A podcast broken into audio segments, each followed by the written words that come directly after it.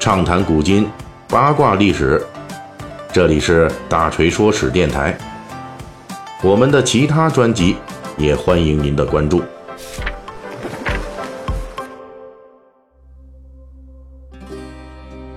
福尔摩斯是英国侦探小说家阿瑟·柯南道尔啊创作的闻名世界的侦探角色，想必大家都是知道的。那作为整个这个。呃，系列侦探小说的主人公啊，福尔摩斯以其渊博的知识、卓越的推理和对细节的精准把握，自1887年诞生以来啊，这个角色在世界各国都拥有众多粉丝。本期的这个大锤说史呢，我们就跟大家聊一聊啊，福尔摩斯来到中国以后发生的故事。其实，福尔摩斯系列故事啊，来到中国的时间并不晚。在柯南道尔创作福尔摩斯的差不多十年之后，也就是一八九六年，由梁启超创办的《时务报》上就刊登了第一批由中国人翻译的福尔摩斯故事。当时啊，一共是连载了三期啊。这是由《时务报》的英文编辑张坤德翻译的。他把福尔摩斯的探案故事这个中国名字啊，他取了个名字叫，就是《英包探勘盗密约案》。那这里边呢，这个包探啊，就是包公的包，探就是警探的探。包探这个词啊，实际上是来源于当时旧中国租界的一个词语，它的意思就是指代当时呃由列强控制的租界里边负责治安的巡捕房的密探。那作为历史上第一次走进中国的福尔摩斯啊，他那时候还不是叫我们现在所熟悉的福尔摩斯这个名字。张坤德呢，把他的名字。就翻译成了叫赫尔乌斯啊，这个呵就是现在这个呵呵这个呵，哎，这个雾呢也是一个就是象声词啊，就是这样一个名字。那这里大锤呢就还要额外说一下这福尔摩斯这名字的翻译来历啊，呃，从中国的第一位引进福尔摩斯的张坤德开始，那福尔摩斯的中国翻译啊，这名字就好几个，其中第一次被翻译成我们熟悉的福尔摩斯。这是在一九零二年文明书局出版的福尔摩斯故事版本中。此外还有多种翻译啊，包括福尔摩斯啊，这个福和摩是跟我们现在看到的这个四个字，呃，这里边的两个字是一样的。那儿呢，就是这个是而且的儿啊，最后这个斯是公司的司啊，福尔摩斯。直到是一九一六年，福尔摩斯就咱们现在看到的这个。四个字啊，那这个翻译才是正式的确定下来，成为大家一致采用的名字。另外呢，小说中的讲述人，同时也是二号人物华生，最初也不是这个名儿啊，最初被翻译成了华振。在福尔摩斯进入中国的最初三十年里边，著名的文坛人物纷纷加入了中国翻译福尔摩斯故事的队列中啊。我们后世所熟悉的像刘半农啊、啊林殊、周寿娟。还有程小青等等著名人物都赫然在列啊，这个可能也不难理解啊。福尔摩斯这个故事可能是当时这个时代就非常畅销的这种小说啊。那当然，这些呃文坛的这个文学家呀、著名人物肯定都非常关注啊。这些人的翻译作品呢，文笔精炼，那富于艺术感染力，成功的为福尔摩斯第一轮啊把它引入中国啊就提供了有力的支撑。但是也正是由这批翻译作品开始，关于福尔摩斯进入中国的历史叙述中啊，又增加了另外一个充满争议的话题，那就是说我们翻译这福尔摩斯啊，到底应该是走文学改译的道路，还是该走专业翻译的道路？那这俩有什么不同呢？改译就是改编比较大啊，那专业的翻译呢，就是尽量的保证原汁原味嘛。那这个分歧啊。说起来呢，其实就涉及到这个翻译界的一个长期的争论。大锤呢，在这儿呢也不加详细解释了。哎，反正刚才我说的这个一些情况哈，那我们在这儿呢就举一个例子来说明啊，采取什么样的翻译思路会对福尔摩斯翻译作品产生多大影响？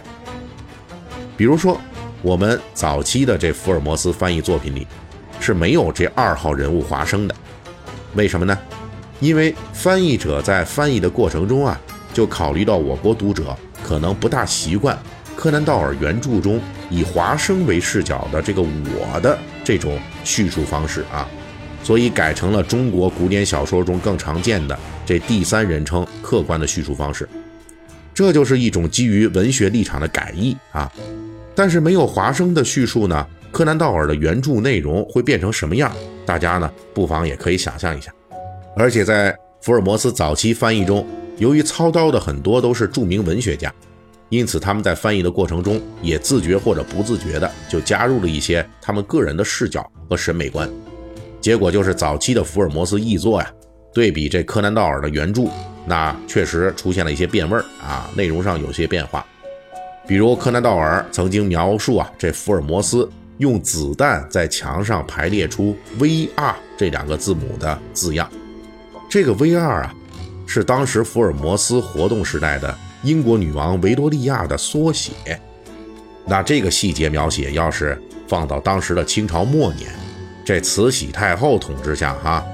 那无论是从价值观还是从这出版安全来看，那都是很容易被人直接对应到。对慈禧太后的某种联想，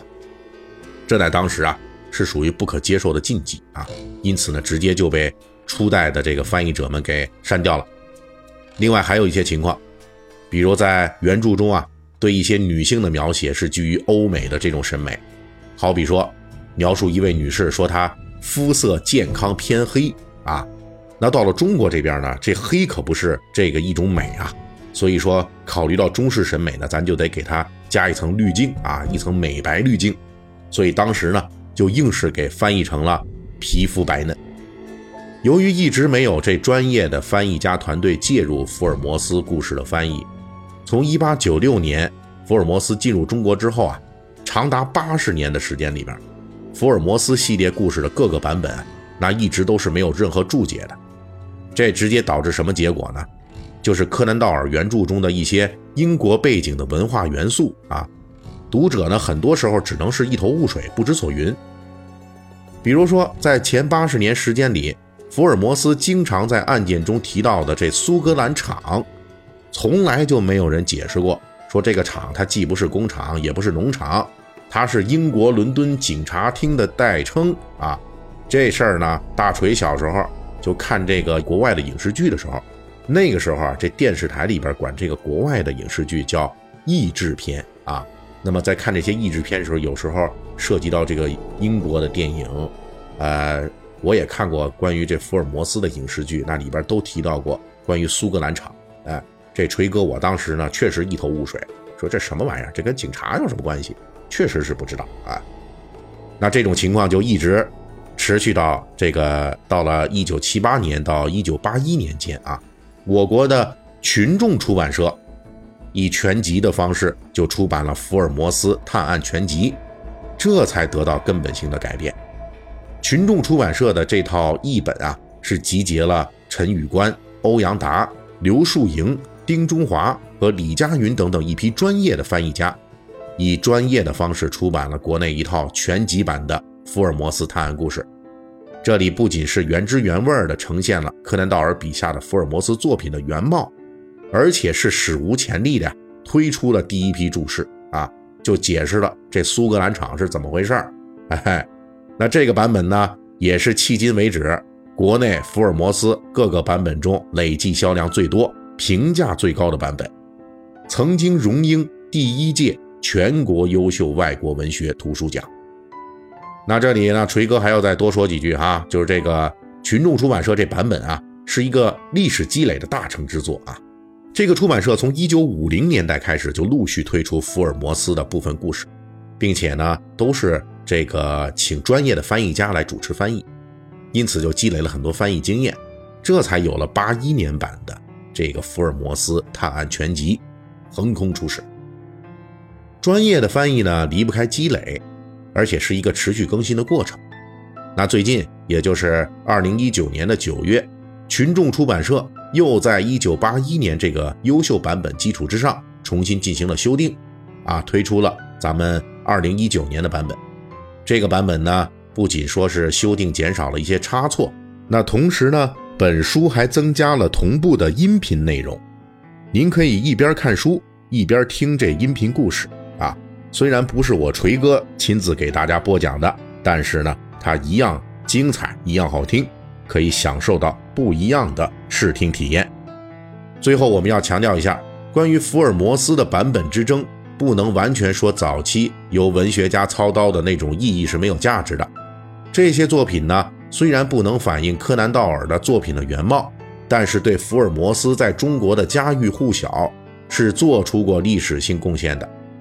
不过，对福尔摩斯发烧友来说，可能武侠风格或者是文言风格的翻译作品，那都不如柯南道尔本人的作品来的更有味道。